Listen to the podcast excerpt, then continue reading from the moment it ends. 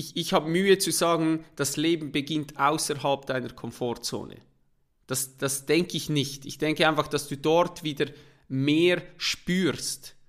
Wenn du vor dem Fernseher liegst und du schaust dir Netflix an, dann ist die Wahrscheinlichkeit, dass du deinen Körper spürst, ist sehr, sehr klein. Wenn du aber unter der Dusche stehst und du bist, du duschst warm und du weißt, jetzt drehe ich diesen Hebel auf ganz rechts auf kalt, dann wirst du deinen Körper spüren, du wirst deinen Gedanken spüren, du wirst dein Herz spüren, das einfach sagt, tu das nicht, tu das nicht. Und dann bist du da drunter und du atmest einfach. All good.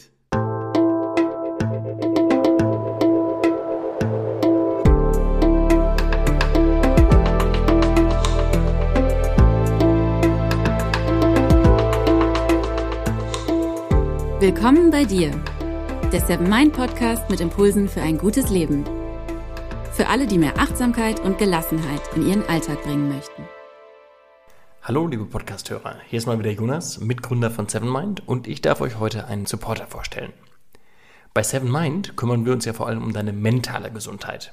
Unser heutiger Supporter, die Sensodyne Pro Schmelz Mineral Boost, hat hingegen deine dentale Gesundheit im Fokus. Diese Zahnpasta tut nämlich, wie es der Name schon vermuten lässt, ganz besonderes unserem Zahnschmelz etwas Gutes. Sie erhöht die natürliche Aufnahme von Calcium und Phosphat in den Zahnschmelz. Diese beiden Mineralien sorgen dafür, dass unsere Zähne stark und weiß bleiben. Unser Zahnschmelz mag absolut keine sauren Lebensmittel und Getränke. Also Bad News für jeden, der so wie ich auch gerne mal einen Wein trinkt. Und was ich bisher gar nicht auf dem Schirm hatte, erstmal beschädigt, kann der Zahnschmelz nicht wieder aufgebaut werden. Die Folge, die Zähne werden sich verfärben, rau anfühlen und vor allem schmerzempfindlich werden.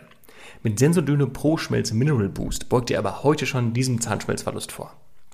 Mehr Informationen dazu, wie ihr eure Zähne schützen könnt, findet ihr unter mineral-boost.com. Bevor ich an René übergebe, noch eine kleine Bitte. Wenn ihr zwei Minuten Zeit habt, füllt doch die kurze Umfrage aus, die wir euch in den Shownotes verlinkt haben. Wir würden uns freuen, wenn ihr daran teilnehmt. Danke euch.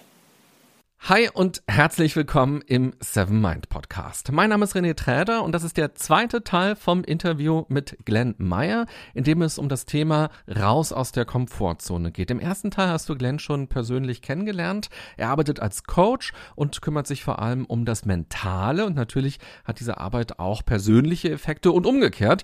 Seine Persönlichkeit und seine ganz private Entwicklung hat natürlich auch seinen Blick auf das berufliche verändert. Und so hat Glenn lange im Profisport gearbeitet, für die Fußballfrauen in der Schweiz und auch für die deutsche Nationalmannschaft. Aber er hat sich entschieden, auszubrechen und sich quasi nochmal auf eine Reise zu begeben. Und darüber haben wir im ersten Teil des Interviews sehr ausführlich gesprochen. Also was war auch dieser Prozess in ihm, der gesagt hat, ich komme hier mit meinen Werten in Konflikt und ich spüre, da gibt's noch andere Dinge. Und die Frage, wer bin ich eigentlich, treibt mich an. Und so hat er sich entschieden, sich tatsächlich auf eine Reise zu begeben, seine Wohnung zu kündigen, sich aus der Schweiz Schweiz sogar abzumelden und dann eben auf unbefristete Zeit durch die Welt zu reisen und mit einem Rucksack zu schauen, was das Leben bietet und welche ja, Erkenntnisse dort in dieser Zeit kommen. Und wir haben schon im ersten Teil gemerkt, dass es sehr philosophisch auch ist und dass es natürlich auch ein Prozess ist, der nicht von heute auf morgen geht. Wir wollen jetzt im zweiten Teil ein bisschen genauer auf das Thema Komfortzone schauen, weil wenn wir quasi was verändern wollen in unserem Leben, dann ist es ja so wichtig, erstmal zu gucken, wie komme ich denn da überhaupt raus? Klassischerweise unterteilt man ja diese Idee von der Komfortzone in so drei Kreise. Da ist einmal die Komfortzone Zone, in der wir uns wohlfühlen. Dann kommt ähm, die Lernzone quasi, wo wir angespannt sind, ängstlich vielleicht sind. Und dann kommt die Panikzone, die vielleicht schon zu viel wäre. Und ähm, wenn Glenn also vor zwei Jahren gesagt hätte, heute kündige ich und morgen steige ich in den Flieger mit meinem Koffer und da mit meinem Rucksack und dann travel ich, dann wäre das vielleicht die Panikzone. Aber er begibt sich quasi Step by Step in die Lernzone. Und bevor ich jetzt schon so viel hier selbst referiere, nochmal herzlich willkommen, Glenn. Hallo René. Ich würde gerne zum Einstieg nochmal etwas machen, damit die Hörerinnen und Hörer dich noch besser kennenlernen können. Der erste Teil war ja schon ein sehr persönlicher Teil, aber es gibt ja immer auch noch das Kartenspiel bei Seven Mind, wo verschiedenste ähm, Fragen draufstehen. Und ich werde gleich mal durch die Karten swipen und du sagst einfach Stopp und mal gucken, welche Karte kommt und welche ähm, Frage dort dann für dich wartet und was dir ganz spontan dazu einfällt. Perfekt. Stopp. Der Schlüssel zum Glück im Leben ist für mich Punkt, Punkt, Punkt.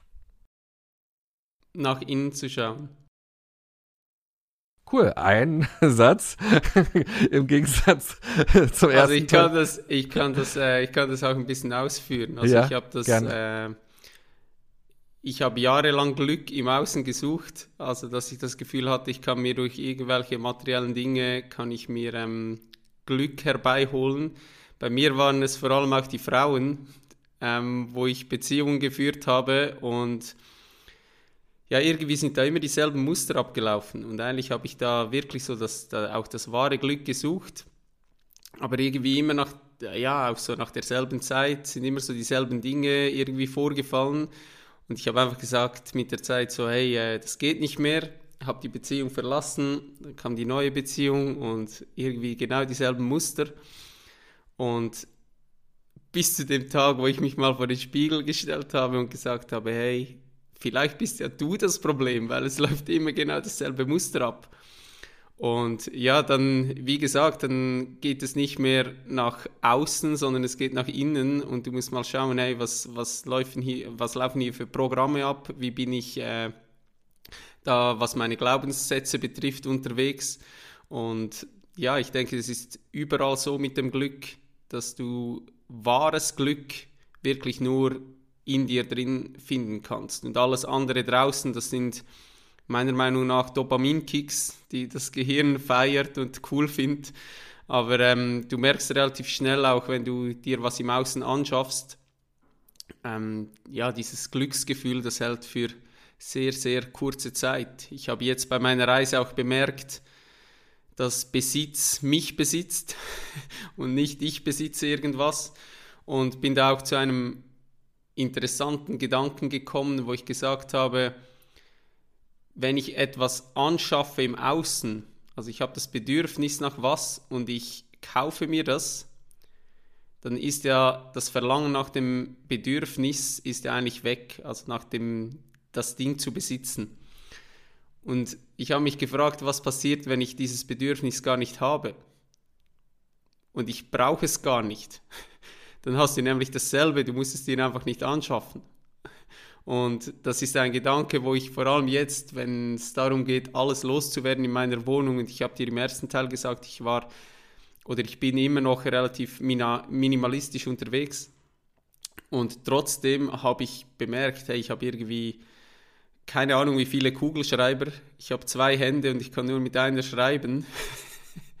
also es ist komplett verrückt, was wir uns da im ganzen Leben ansammeln und das Gefühl haben, irgendwie durch irgendeine Anschaffung wirklich glücklicher zu werden. Und deshalb ähm, denke ich, dass das wahre Glück in uns drin verborgen, verborgen ist. Es gibt ja da auch, die kennst du sicher, die schöne Geschichte, wo ähm, ich, ich zerreiße die gerade komplett, weil ich sie nicht präsent habe, aber es geht darum, dass jemand gefragt wird, hey, wir haben hier das Glück, wo wollen wir das verstecken, dass es niemand findet? Und dann sagt die Person, ja, am besten machen wir es in die Menschen rein, weil dort schauen sie nicht nach. Ja, das ist schön. Und ich habe auch in letzter Zeit viel über ja, Dinge nachgedacht. Ich habe ja vor kurzem auch hier eine Interviewfolge gemacht zum Thema Aufräumen und da haben wir auch sehr viel darüber gesprochen, wie das eigentlich ist mit den Dingen. Und mein Eindruck ist auch, dass diese Bedürfnisse, die wir mit den Dingen verknüpfen, oft aber im Grunde genommen tiefer liegende ganz andere Bedürfnisse sind. Also ein Beispiel, wir sind ja gerade in dieser Corona-Zeit, wo die Geschäfte irgendwie zu sind. Und einige Leute sagen für sich, ach, echt ist das so, ich habe gar nicht mitbekommen, weil ich gehe nie shoppen. Und andere Leute sagen, oh ja, ich würde gerne mal wieder was einkaufen. Oder Amazon macht ja riesige Gewinne, äh, weil die Leute dann jetzt alles online verlagern und dort shoppen. Und ich bin neulich durch die Straßen spaziert und an einem Laden vorbeigekommen, wo so Einrichtungsgegenstände sind. Und da waren im Schaufenster dann eben auch natürlich so Dinge präsentiert ausprobiert und mir fiel ins Auge so eine Etagere, also so ein ähm, Küchenteller-Utensil, wo man so drei Etagen quasi hat und da kann man Canapés, Pralinen, äh, Kuchenstücke, äh, Frühlingsrollen, was auch immer, äh, drauflegen und es sieht einfach hübsch aus. Und ich habe gemerkt, wie in mir dieser Impuls ist, oh, das will ich haben aber das Geschäft war ja zu und ich brauchte das ja auch nicht. Aber ich habe so dann, es lief in mir erstmal ab, dieser Film, und ich konnte ihn beobachten, dass ich dann so dachte, ah ja, wenn die Geschäfte wieder auf sind, ah, dann hole ich mir das und dann stelle ich mir das so auf den Tisch und dann sieht das so schön aus.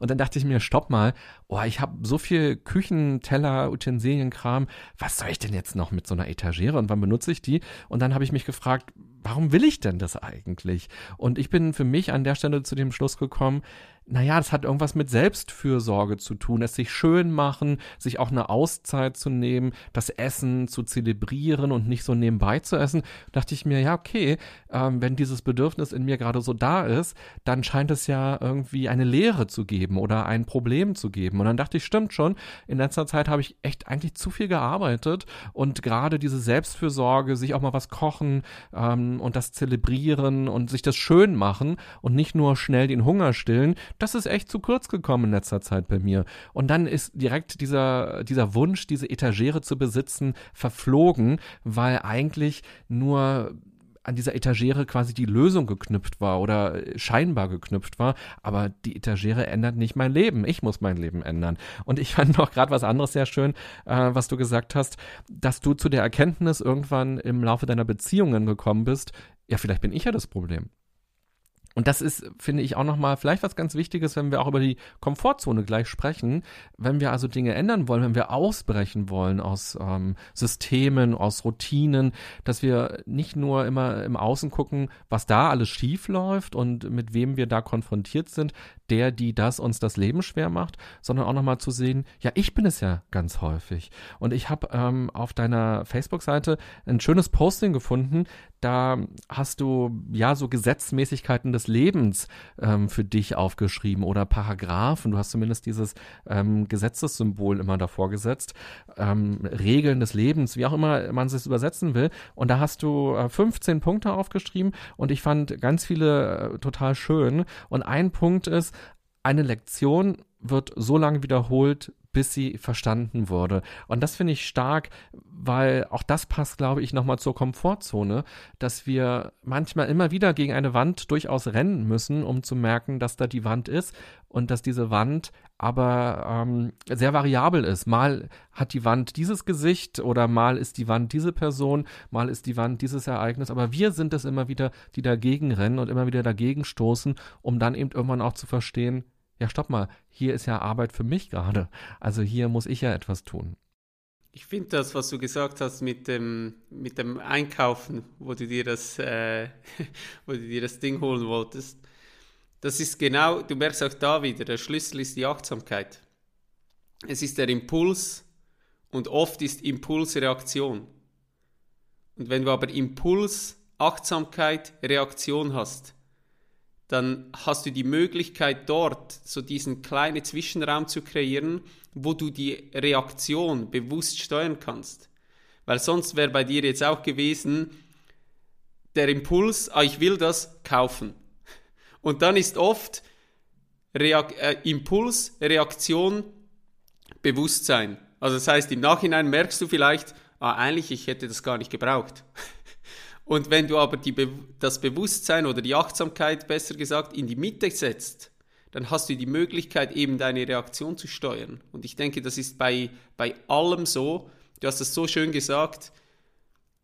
Grundsätzlich geht es nur um uns. Also es ist immer ich gegen mich selber. Wenn mich was triggert im Außen, es kann mich nur was triggern, was in mir drin ist, weil es muss da was getriggert werden. Also ist es da, es ist in mir drin, es ist mein, mein Ding. Und wenn du so achtsam bist im Alltag, merkst du einfach, dass jede Person, die dir begegnet, das ist ein Lehrer für dich. Wenn dich da was triggert, dann schieb das nicht ab im Außen und sag, ja, diese Person, die kann ich nicht leiden, sondern schau mal hin, warum kannst du die nicht leiden? Was hat die vielleicht, was dich so extrem triggert, was du vielleicht auch gerne hättest? Und das ist nicht immer schön. Also das ist auch deshalb spreche ich oft auch gerne von innerer Arbeit, weil es ist Arbeit, da immer wieder hinzuschauen und zu merken, wow, jetzt bin ich wieder in diesem Muster verfallen und wie wir in der ersten, im ersten Teil gesagt haben, diese Reise ist halt nie zu Ende, aber sich immer wieder diese Achtsamkeit in den Alltag zu holen und zu merken, ah, ja, hier ist noch eine Baustelle und ah, hier sollte ich auch mal hinschauen. Und wie gesagt, das braucht auch viel Energie und es braucht ja auch, auch, auch Mut und es ist auch nicht immer schön, diese innere Arbeit zu machen, aber ich glaube einfach, dass sie sich lohnt. Ja. Mhm. Und da finde ich, denkt auch nochmal eine ganz wichtige Erkenntnis drin, was du gerade gesagt hast, dass wir Personen, die wir ablehnen oder Personen, mit denen wir Konflikte haben, haben häufig etwas, was wir auch haben oder was wir uns vielleicht auch nicht eingestehen. Also wenn jetzt vielleicht Leute sagen, ach der Glenn, äh, der Spinner, jetzt will der da quasi losziehen, äh, der ist ja total realitätsfremd und äh, bricht da alles auf und schmeißt alles weg dann steckt manchmal vielleicht auch drin dieser eigene Wunsch aufzubrechen oder Dinge loszulassen. Und wir lehnen aber erstmal das Verhalten der anderen ab, die genau das machen, was wir vielleicht gerne machen würden wollen. Und wenn wir uns aber erlauben, da auch mal hinzugucken, dann erkennen wir ja quasi auch, ah, stopp mal, eigentlich will ich das auch, was der sich traut oder was der macht. Ähm, und warum tue ich denn das nicht? Und dann kommen wir vielleicht auch dieser Komfortzone wieder ein bisschen näher. Ich swipe nochmal durch die Karten und dann hast du Frage zwei. Stopp. Du hast einen Wunsch frei. Welcher wäre es? Dass jeder Mensch auf der Welt mit seinen Mitmenschen so umgeht, wie mit dem Menschen, der er selber am meisten liebt. Schön. Was glaubst du, würde sich verändern? Ich glaube, dass Liebe der Schlüssel ist, um einen besseren Umgang zu kreieren, weil wenn ich etwas wirklich von Herzen liebe, dann verletze ich es nicht. Oder zumindest nicht ähm, bewusst. Und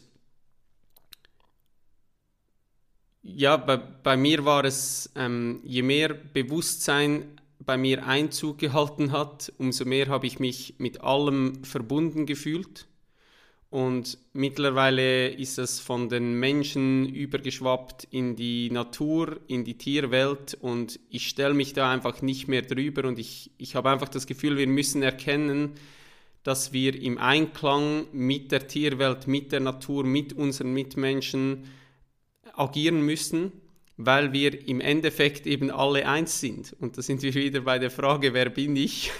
Und wenn ich da mal merke, hey, ähm, ja, wir haben es vorher, vorher gesagt bei den, bei den Menschen, dass, dass alles, was mich triggert, ist in mir drin. Also es ist wieder nur ich gegen mich selber eigentlich. Und die Lösung dafür ist die Liebe.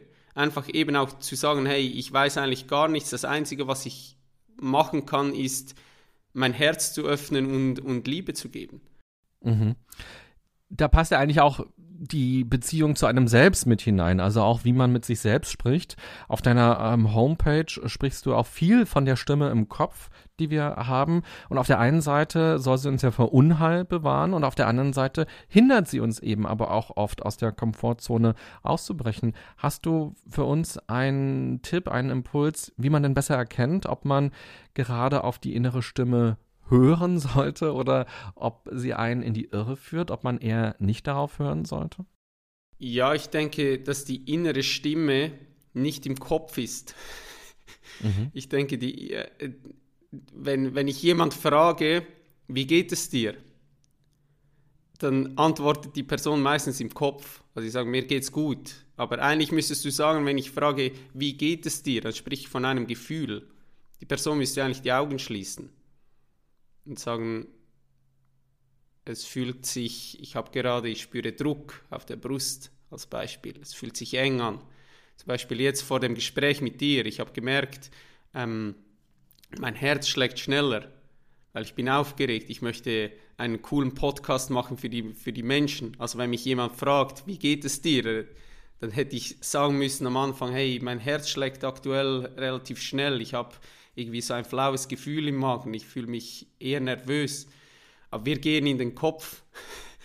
Und ähm, ich denke, dass, dass wir dort die Antwort nicht bekommen.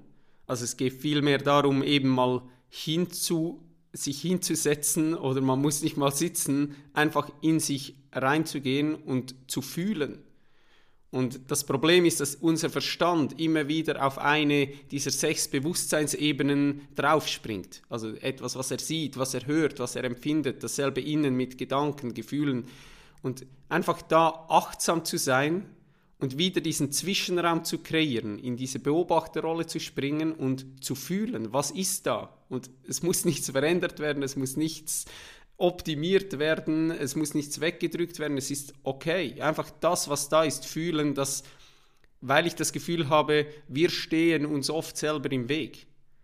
Und das Einzige, was wir tun müssen, ist, uns aus dem Weg zu gehen. Und das ist keine Handlung in dem Sinn, sondern einfach ruhig zu sein und einfach in uns hineinzuhorchen.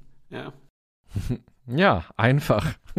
Aber ja, es ist ein, ein Prozess und es ist auf jeden Fall schön, immer wieder daran erinnert zu werden und sich dann eben auch selbst immer wieder daran zu erinnern, was man jetzt tun will, wie man sich verhalten will, wie man reagieren will auf ähm, all diese inneren Monster oder die Stimmen oder was auch immer es am Ende ist, was man dann sieht, hört oder eben auch spürt. Ich swipe noch einmal durch die Karten, dann hast du deine dritte spontane Frage. Stopp. Wann warst du zuletzt mutig? Da, da, haben wir natürlich jetzt schon so viel drüber gesprochen, im ersten Teil vor allem. Aber ja, was fällt dir dazu noch ein? Beim Kaltduschen. Kalt duschen ist ja, das, darüber haben wir im Vorgespräch schon ein bisschen ausführlicher gesprochen, für dich auch so ein ähm, aus der Komfortzone rauskommen. Vielleicht kannst du uns ja mal ähm, da mitnehmen in die Dusche. Gerne, ja. Also vielleicht, dass wir, wenn wir auf die Komfortzone zu sprechen kommen, da ist mir wichtig zu sagen, die Komfortzone, die wird ja immer auch so als etwas Negatives angeschaut. Und ich möchte einfach, bevor ich hier meine Glaubenssätze, die ich habe, ähm, preisgebe und immer im Wissen, hey, überprüft das alles selbst, erfahrt das selbst, weil ich bin jemand, der auch gerne immer wieder recherchiert, stimmt das tatsächlich? Und du merkst wirklich bei der Komfortzone, es gibt kaum Studien über die Komfortzone, die auch wirklich das belegen, was immer wieder gesagt wird über die Komfortzone. Und die Komfortzone an und für sich ist eigentlich nichts Schlechtes, weil alles, was du hast das vorher so schön gesagt mit der, mit der Lernzone und der Panikzone, wenn ich mich länger in dieser Panikzone aufhalte, dann habe ich einfach, ich benötige so viel Energie, ich habe so viel Stress, der da ausgeschüttet wird, der für meinen Körper, wenn das ein längerer Zustand ist, einfach auch überhaupt nicht förderlich ist. Und deshalb ist es auch nicht so, dass wir sagen können, alles, was außerhalb der Komfortzone passiert, nur dort lernen wir sondern auch bewusst zu sagen, hey, ja, ich bin jetzt in der Komfortzone drin und ich lade hier gerade meine Batterien auf, ich hole mir gerade wieder Energie. Und das ist halt auch mal, dass du am Abend auf dem Sofa liegst und halt mal eine Netflix-Doku schaust. Ja, da bist du in deiner Komfortzone drin und hey, es ist vollkommen okay. Aber ähm, ich glaube, dass das Entscheidende ist, was du vorhin gesagt hast, dass wir uns immer wieder in diese Lernzone begeben und da ist ja ein großer Unterschied zwischen, du hast ja diese, ähm, diese Komfortzone, wie du gesagt hast, und diese Panikzone. Und die Lernzone ist eigentlich dort, wo du, ich muss das so sagen, in der, in der Komfortzone drin bist du unterfordert. Da ist oft auch Langeweile da. Und in der Panikzone bist du überfordert und vor allem, wenn wir das jetzt zum Beispiel auch auf Kinder beziehen, wenn ich denen was beibringen möchte, und ich überfordere die, was macht ein Kind? Das läuft davon oder es ist frustriert und merkt, ah, ich, ich kann das irgendwie nicht. Und deshalb geht es um eine gute Balance, um sich in dieser Lernzone zu befinden, eben so herausgefordert, dass die Langeweile wegbleibt, aber nicht überfordert, dass die Frustration kommt. Und ja, ich, ich versuche mich einfach ständig immer wieder an diesen Punkt zu holen, wo ich einfach auch merke, was ist dafür wieder mit Achtsamkeit, was ist da für ein Gedankenangebot da? Also was passiert da in meinem Kopf? Auch was kommen da für Gefühle hoch? Was sind da für Empfindungen? Weil zum Beispiel bei einer kalten Dusche, die Dusche ist nur kalt, weil mein Körper warm ist. Aber es ist eine Bewertung. Und klar, wenn ich da drunter stehe und ich bin eigentlich ein Heißduscher, da sagt mein Verstand, Junge, warum tust du das? Was soll das? Aber auch da immer wieder, ähm, ja, diese Achtsamkeit hinzubekommen, ich kann trotzdem handeln. Und ich glaube, es geht nicht darum, in allem immer gut zu sein oder immer alles optimieren zu müssen, sondern es geht vielmehr darum, keine Angst zu haben, etwas Neues auszuprobieren. Und ähm, ja, ich glaube, für mich ist es einfach, dass ich eine hilfreiche Tätigkeit in eine Gewohnheit umwandeln kann.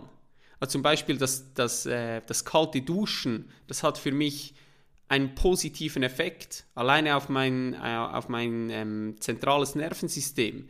Oder man sagt nicht umsonst den Kopf abkühlen. Wenn du mal wirklich kalt geduscht hast und du hältst deinen Kopf für äh, mehrere Minuten mal unter die, unter die eiskalte Dusche, dann merkst du nachher, ey, du fühlst dich wie neu geboren.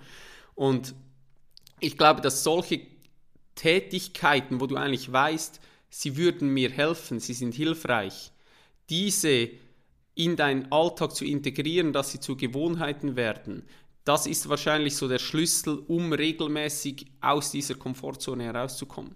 Mhm mir, also gerade erzählt hast, sind mir vor dem geistigen Auge ganz viele E-Mails und Instagram-Nachrichten aufgeploppt von Hörerinnen und Hörern, die ich immer mal wieder bekomme, die von ihrem Leben erzählen, die von den Dingen erzählen, die sie gerade beschäftigen.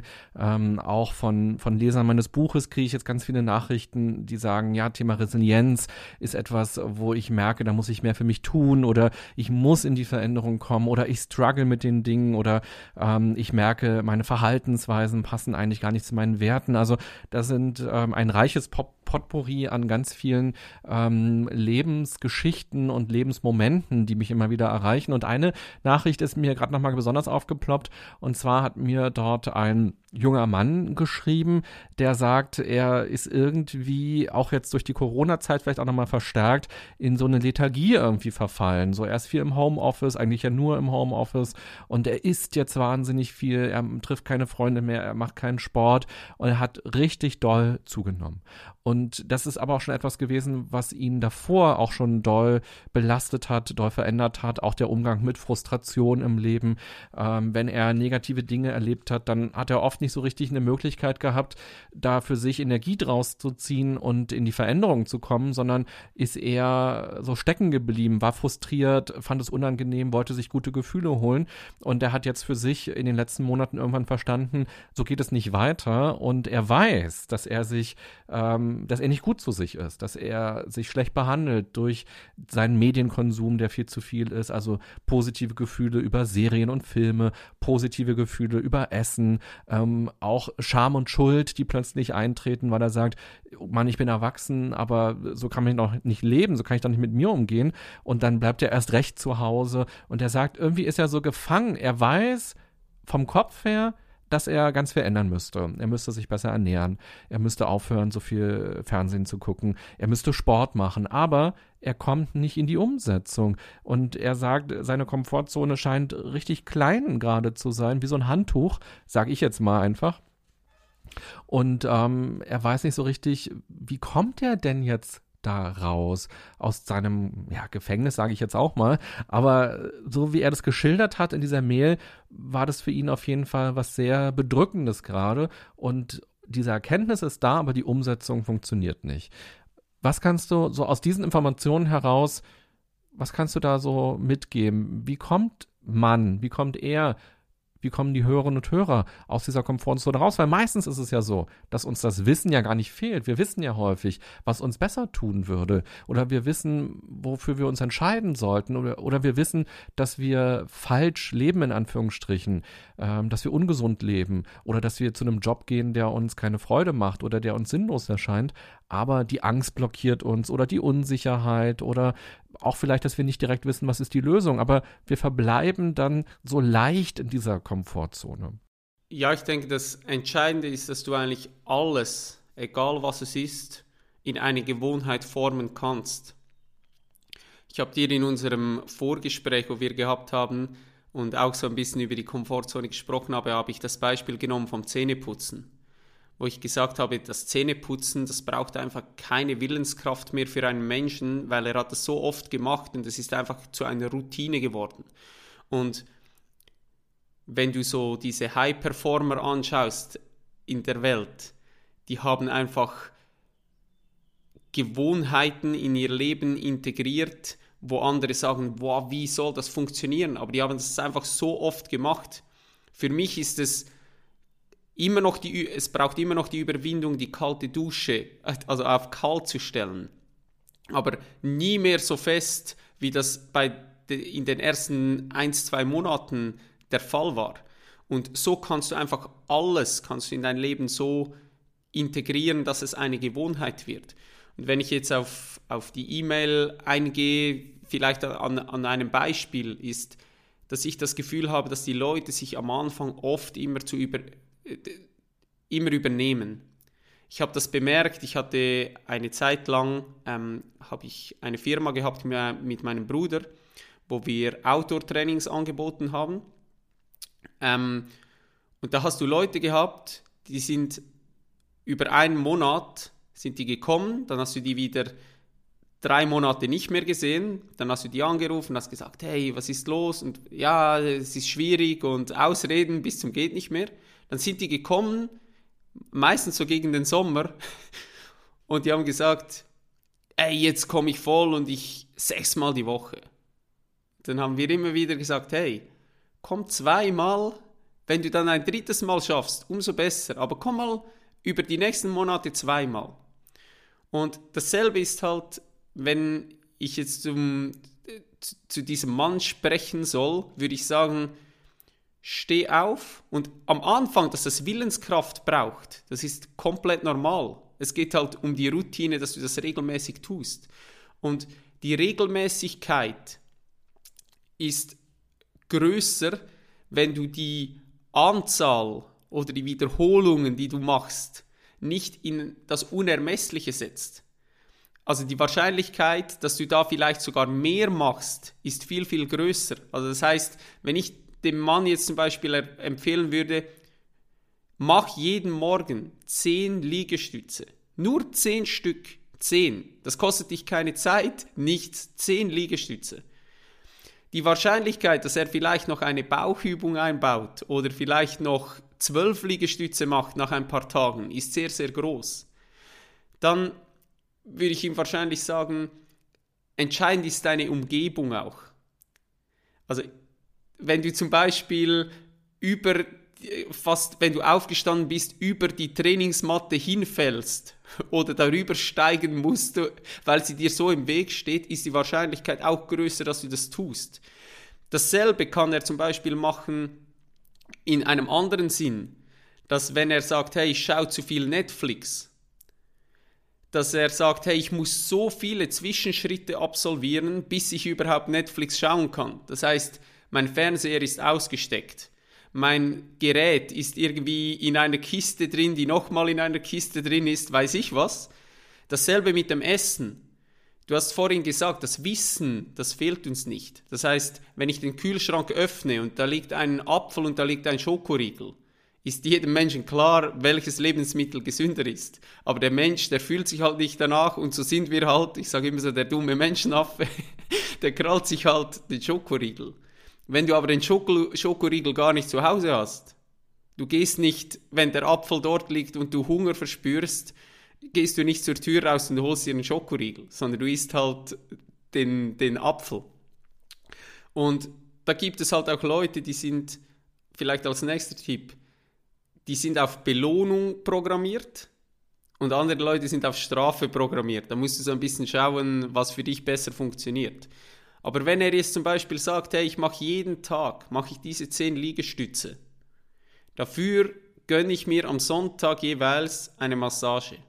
Aber ich gönne mir diese Massage nur, wenn ich jeden Tag diese 10 Liegestütze gemacht habe. Und jemand, der auf Strafe programmiert ist, keine Ahnung, wenn du eine Freundin hast oder so, die merkt, hey, du hast das nicht gemacht, dann musst du sie zum Essen einladen oder du, du drückst dir 100 Euro ab oder weiß ich was. Und ähm, ich denke, dass da sowieso mit, mit Menschen im Umfeld das Commitment unglaublich wichtig ist. Also, dass du das auch nach außen trägst. Nehmen wir an, ich sage jetzt einfach was, der nimmt sein Handy und der nimmt ein Video auf und der sagt, hey Leute, ähm, ich bin aktuell unzufrieden mit meinem Körper, ich treibe keinen Sport. Hier ist mein Commitment, dass ich im nächsten halben Jahr mache ich das und das. Und wenn es nur 10 Liegestütze pro Tag sind, aber du hast dieses Commitment und wenn du dann noch in deinem Umfeld auch davon erzählst, dann ist einfach die Wahrscheinlichkeit, dass du das tust, ist einfach viel, viel größer, weil es ist scheiße für den Menschen, wenn da jemand kommt und sagt, hey, äh, du wolltest doch eigentlich damit beginnen, was, was ist passiert? Und du sagen musst, ja, irgendwie, ähm, ja, das funktioniert nicht. und vielleicht als, als, als, als zweit, zweitletzter Tipp so, ähm, kopple diese, diese Tätigkeit an eine Gewohnheit, die schon da ist. Also das heißt, wenn du zum Beispiel am Morgen, jetzt am Beispiel von ihm, wenn du am Morgen immer einen Kaffee trinkst und du liebst diesen Kaffee, dann ist einfach, bevor du diese 10 Liegestütze nicht gemacht hast, trinkst du diesen Kaffee nicht. Und diese Gewohnheit ist ja da, du trinkst den Kaffee sowieso. Und das hilft den Leuten auch oft, dass da wie eine Routine entsteht, dass, weil der Tagesablauf wird wie klarer. Also normalerweise trinkst du um diese Zeit den Kaffee, ja, jetzt kommt etwas Neues dazu, die 10 Liegestütze vor dem Kaffee. Und grundsätzlich, ich bin, ich bin da ähm, relativ hart mit den Menschen, ich sage einfach, die Ausreden, die interessieren niemanden. Also es wird dich, grundsätzlich ist es so, dass eigentlich brauchst du gar nicht viel Motivation, weil die Leute sagen immer, ja, ich bin so unmotiviert. Das Problem ist immer das Verhältnis von Ausrede zu Motivation. Wenn du wenig Ausreden hast, brauchst du unfassbar wenig Motivation müssen, die Motivation muss einfach ein bisschen größer sein als deine Ausreden. Wenn du aber tonnenweise Ausreden hast, dass du sagst, ah, wegen dem, wegen dem, wegen dem kann ich das nicht tun, dann brauchst du halt unfassbar viel Motivation, bis du mal diese Ausreden aus, äh, umgestoßen hast. Und meine, mein Satz ist immer, wo ich es den Leuten auch mitgebe, eben weil ich vor allem auch lange im Athletikbereich gearbeitet habe, die Leute, die fragen dich nie, warum du etwas nicht geschafft hast. Also die wollen das gar nicht wissen. Es interessiert niemand deine Ausreden. Es geht nur darum, wie hast du es geschafft? Und das Lustige ist ja, wenn dieser Typ über ein Jahr hinweg jeden Tag diese zehn Liegestütze macht, ich weiß aus eigener Erfahrung, plötzlich ist die Ernährung daran gekoppelt. Es ist noch mehr Bewegung daran gekoppelt. Stell dir mal vor, was in diesem Jahr dann möglich ist. Die Leute kommen zu dem und sagen, Junge, was hast du gemacht? Wie hast du das gemacht? Und die wollen das wissen und plötzlich stehst du auf der anderen Seite und kannst sagen, schau, ich habe das so und so und so in mein Leben integriert und das ist geil. Und dann kommt die nächste Gewohnheit. Aber das Problem ist halt, dass die Leute immer alles miteinander optimieren wollen und das dann bist du so schnell bist du überfordert, weil du sagst, jetzt will ich die Ernährung optimieren, ich will das Training optimieren, beginne mit kleinen Schritten mal zehn Liegestütze, weil der Rest wird von alleine kommen, weil so ist der Mensch. Weil er plötzlich sagt, ah, jetzt mache ich das regelmäßig. Um noch mehr Erfolg zu haben, muss ich wahrscheinlich mal einen Blick auf die Ernährung machen. Vielleicht merkt er auch, ah, dass ich noch zusätzlich Gewicht reduzieren kann. Jetzt nehme ich einfach jeden Tag die Treppe statt den Aufzug. Ich parkiere mein Auto mal ein paar Kilometer weiter weg vom Büro und ich laufe den Weg. Und so ganz, ganz kleine Sachen mit der Zeit merkst du, ah, es braucht gar keine Willenskraft mehr. Bei mir das beste Beispiel Meditation. Ich, ich stehe auf, ich nehme diese Matte, ich setze mich hin, ich meditiere. Und das ist nicht mehr ein, ein Willensakt, wo ich sagen muss, wow, jetzt muss ich das schon wieder tun. Nein, es ist einfach eine Morgenroutine geworden. Ich habe diese Gewohnheit integriert. Das gehört einfach zu meinem, zu meinem Tagesstart. Und wie ich am Anfang gesagt habe, um zum Schluss zu kommen, du kannst das mit allem tun. Nochmals, wenn du die Leute anschaust, die weiß nicht, was alles am Tag unter einen Hut bekommen. Die haben diese Gewohnheiten integriert, wo wir einfach, wir haben uns die Zeit nie dafür genommen, diese zu installieren. Aber grundsätzlich hat jeder Mensch hat 24 Stunden Zeit. Und wenn der Präsident von Amerika, keine Ahnung, jetzt als Beispiel ist eigentlich ein blödes Beispiel, aber wenn der Zeit hat, um, Traini um, um zu trainieren, dann hast du das auch. Und deshalb, in, um zusammenzufassen, in kleinen Schritten ähm, deine Umgebung so gestalten, dass das, dass das sinnvoll ist, dass du praktisch über diese Matte äh, hinfällst, dann eine Belohnung oder eine Strafe, dann das Commitment mit anderen Leuten und das Koppeln der Gewohnheit an, an eine andere Gewohnheit, die schon installiert ist. Plus eben, überprüfe immer wieder, wie sind deine Ausreden und äh, deine Motivation. Und streiche einfach die Ausreden und plötzlich bist du top motiviert. Danke für deine Motivationsrede, muss man ja schon sagen, und deine vielen Tipps. Ich glaube, für die Hörerinnen und Hörer war bestimmt das eine oder andere dabei, wo man nochmal andocken konnte und sagen konnte, Mann, ja, klar, stimmt. Eigentlich äh, so leicht. Und Ausreden zu formulieren kostet ja auch Energie. Und was könnte man in der Zeit äh, eigentlich Positives machen? Und ich denke auch immer, so die größte Lüge von uns Menschen ist, ich habe keine Zeit weil wir haben ja Zeit oder wir nehmen uns eben die Zeit für bestimmte andere Dinge und für andere Sachen eben auch wieder nicht und dass es häufig einfach eine Entscheidung ist. Und mir hat auch dieser Tipp ganz gut gefallen von dir, dass man sich das auch irgendwie schwerer macht, an diese ähm, ungesunden ähm, Dinge zu kommen, die einen die Zeit rauben. Mir fiel das irgendwann mal auf, dass unser Smartphone, wenn wir uns eine App runterladen, ja irgendwie dazu neigt, so Push-Nachrichten zu ja. verschicken. Und plötzlich äh, hatte ich irgendwie, ich habe jetzt eine neue E-Mail, eine, Push, eine Push-Nachricht und bei Instagram hat irgendjemand was geliked und bei Twitter ist das noch. Und dachte ich mir, stopp mal, äh, ich will jetzt nicht ständig eine Push-Nachricht haben und ständig damit konfrontiert werden. Dann habe ich einfach alle äh, Push-Nachrichten ausgeschaltet und habe mir auch nochmal überlegt, welche Apps will ich auf meinem Startbildschirm wirklich haben, weil die Wahrscheinlichkeit ist einfach höher, dass ich die dann auch aktiviere, wenn ich da drauf bin und habe dann einfach ein paar gelöscht und jetzt habe ich einen reduzierteren Startbildschirm und solche, ich habe gemerkt, ganz am Anfang, als ich das Smartphone mir geholt hatte, hatte ich ähm, GMX, also meine, mein E-Mail-Programm, hatte ich auf der Startseite und ich war ständig, äh, habe ich mal geguckt, habe ich eine neue Nachricht, habe ich eine neue Nachricht und dachte ich mir, das ist ja irre, da stresse ich mich ja nur selbst ähm, und ich will ja gar nicht jetzt alle fünf Minuten wissen, ob ich eine neue Nachricht habe habe. Ähm, die Welt explodiert ja nicht, wenn ich mal nicht meine E-Mails abgerufen habe. Ähm, und das finde ich gut. Ich fand es auch gut mit dem Fernseher. Ähm, ich selbst habe schon gar keinen mehr. Ich auch. Also äh, ich bin da, ich bin da fein raus. Aber zu sagen, ja, vielleicht stelle ich den in den Schrank und wenn ich was Fernsehen gucken will, dann hole ich den raus. So ist es ja auch, wenn ich was kochen will, dann hole ich mir die Töpfe raus. Und ich habe ja nicht auf meinem Herd schon alle Töpfe stehen, ähm, jederzeit, dass ich nur noch den Herd anmachen muss, sondern ich muss ja erstmal gucken, brauche ich jetzt die Pfanne, brauche ich den Topf, brauche ich drei Töpfe oder so. Das finde ich nochmal einen sehr starken Gedanken. Vielleicht nochmal eine, eine Anschlussfrage darauf, weil das ist auch mein Eindruck aus meinem eigenen Leben und natürlich auch aus den Coachings, die ich gebe oder eben einfach aus den E-Mails, die Rückmeldungen der Leserinnen, Leser, der Hörerinnen, Hörer. Oftmals haben wir Menschen ja den Eindruck, wenn ich die neue Verhaltensweise mache, dann gebe ich ja meine alte Verhaltensweise irgendwie auf. Ja, ich gebe eine bestimmte Nahrung auf, ich gebe ein bestimmtes Freizeitverhalten auf. Und das wird häufig als Verlust erstmal wahrgenommen.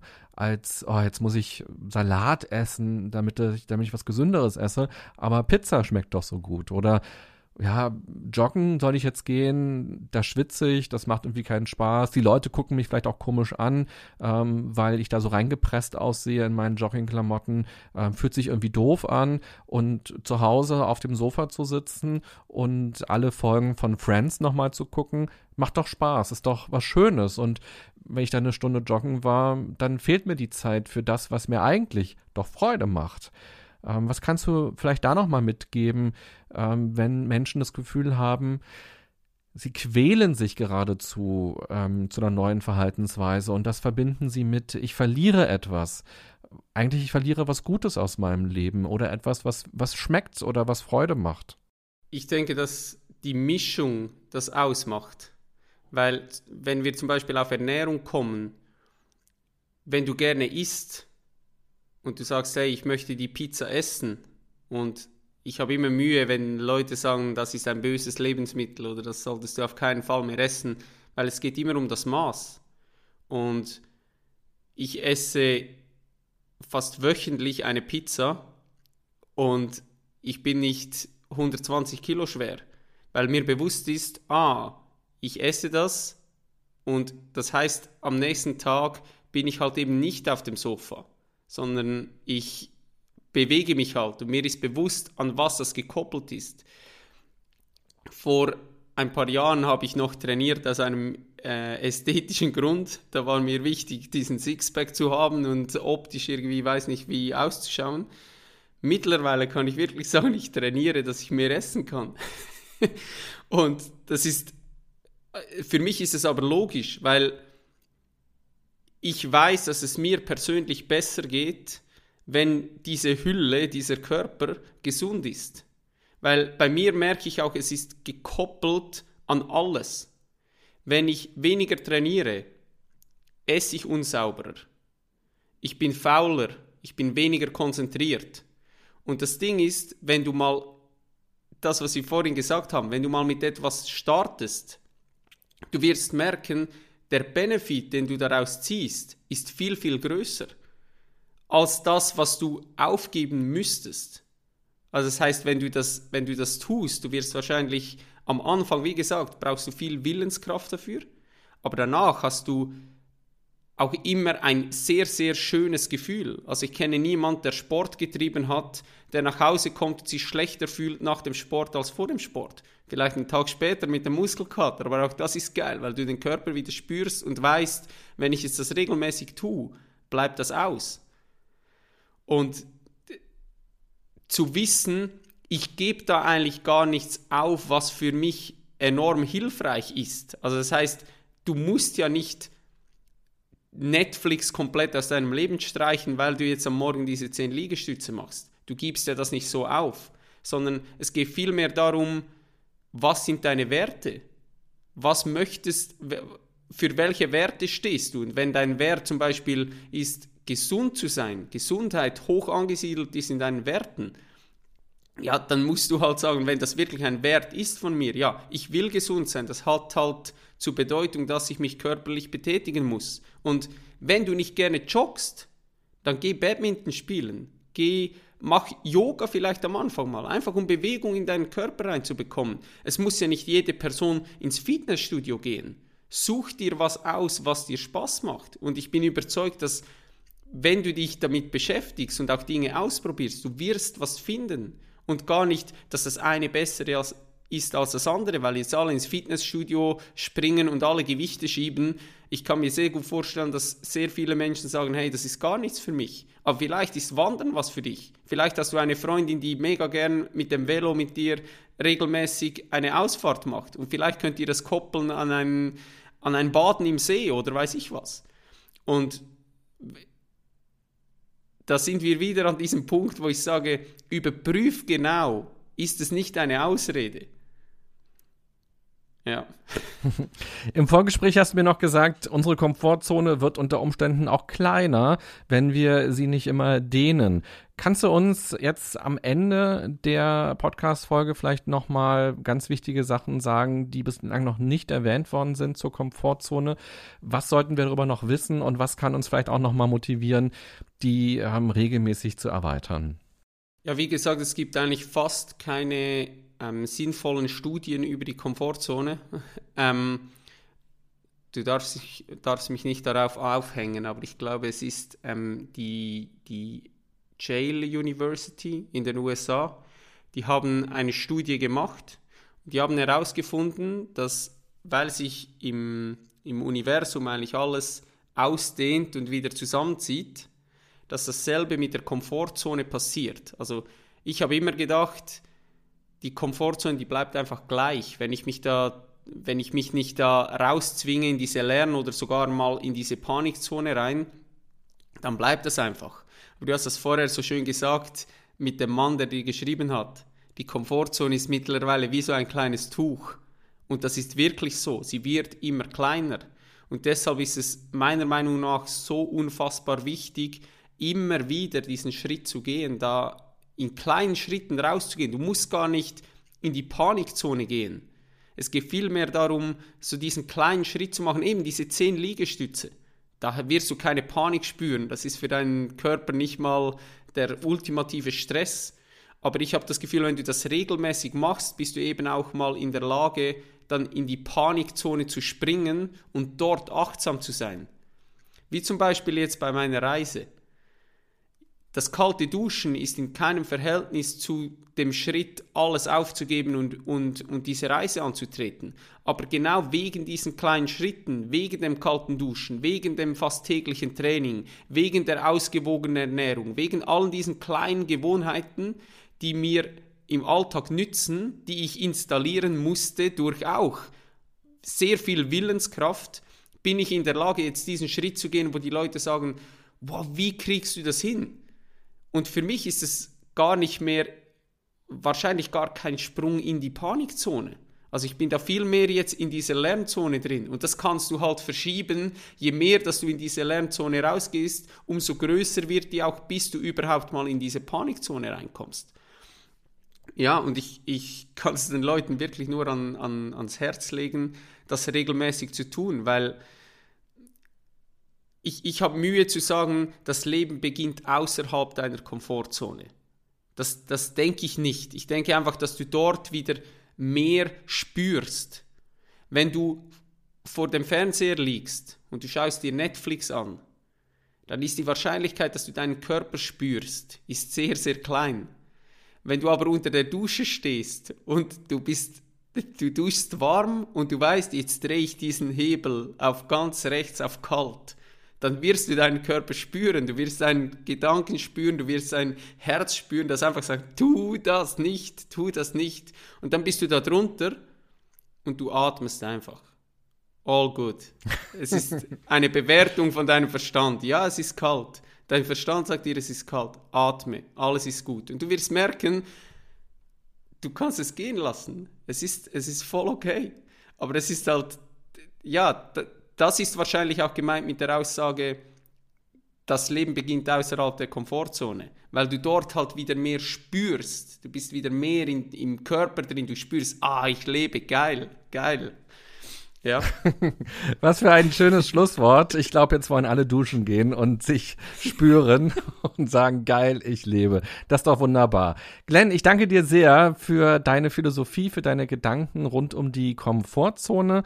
Ich glaube, hier konnte jeder was für sich mitnehmen, manche Erinnerung, mancher neuer Gedanke auch und einfach immer noch mal wieder, es geht einfach um die Umsetzung, um das Machen und hier hast du uns noch mal ganz freundlich auf ein paar Dinge hingewiesen. Das ist doch ganz wunderbar.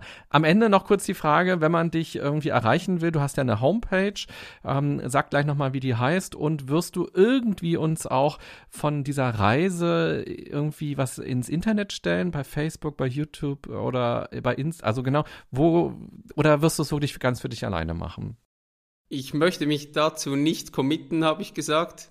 Ähm, also ich denke, die Leute, die mich finden wollen, die werden mich finden. Die ähm, Homepage ist headcoach.ch und am aktivsten bin ich eigentlich auf Instagram. Ähm, da findet ihr mich unter headcoach underline Glenn underline Meyer. Und ja, ich habe selber ja meinen Podcast, den ich unbedingt weiterführen möchte, weil ich einfach mittlerweile gemerkt habe, wie viel der den Menschen helfen kann und wie viel du da einfach auch bewegen kannst. Und das ist der Head Coach Radio Podcast. Den findet ihr auch auf Spotify, iTunes, überall, wo es so Podcasts gibt. Und den möchte ich unbedingt weitermachen. Aber wie gesagt, ich habe mich da nicht dafür committed, dass ich sage, hey, es kommt weiterhin irgendwie jede Woche eine Folge ähm, sondern ja, ich lasse mich da wirklich voll leiten. Aber ich möchte unbedingt auch Erkenntnisse, die ich habe, mit Menschen teilen, weil ich einfach oft die Rückmeldung bekommen habe, dass schon kleine Dinge, die für mich mittlerweile auch fast schon normal sind, Leuten unfassbar, unfassbar helfen können. Und ich weiß auch, dass ich manchmal wahrscheinlich Dinge teile, wo gewisse Leute überfordert aber ich habe das Gefühl, wenn du dieses Konstrukt, das wir in unserem Kopf drin haben, das haben wir uns so aufgebaut, wenn da mal ein Impuls kommt, der nur dieses Konstrukt so ein bisschen in, ins Wanken bringt wieder, dann ist wieder Platz da für, für Neues. Und, du, und nur schon der Effekt so, hä, das ist irgendwie komisch. Das gibt schon wieder die Neugierde, es gibt schon wieder den Platz, um da was Neues irgendwie zu kreieren oder überhaupt reinzulassen. Und deshalb, ja, der, der Podcast will ich auf jeden Fall weiterführen. Instagram werde ich vermutlich sehr aktiv sein, aber auf jeden Fall auch Zeiten haben, wo ich mein Handy ähm, über längere Zeit komplett ausmache, weil du hast es so schön gesagt, wenn wir mal unsere Handyzeit überprüfen, dann werden wir merken, dass wir definitiv Zeit haben, um 10 Liegestütze am Tag zu machen. Glenn, ich danke dir für deinen Input. Die Kontaktmöglichkeiten zu dir können wir auch gerne in die Show Notes packen, dass die Leute einfach mal reinschauen und raufklicken und dir dann folgen und sich weiter von dir inspirieren lassen und vielleicht ja auch was von deiner Reise mitbekommen. Ich wünsche dir alles Gute für all das Neue, für diesen Raum, der sich für dich jetzt ergibt. Vielen Dank für deine Zeit und alles Gute. Ich danke dir, René. Es war mir eine Ehre. Vielen, vielen Dank.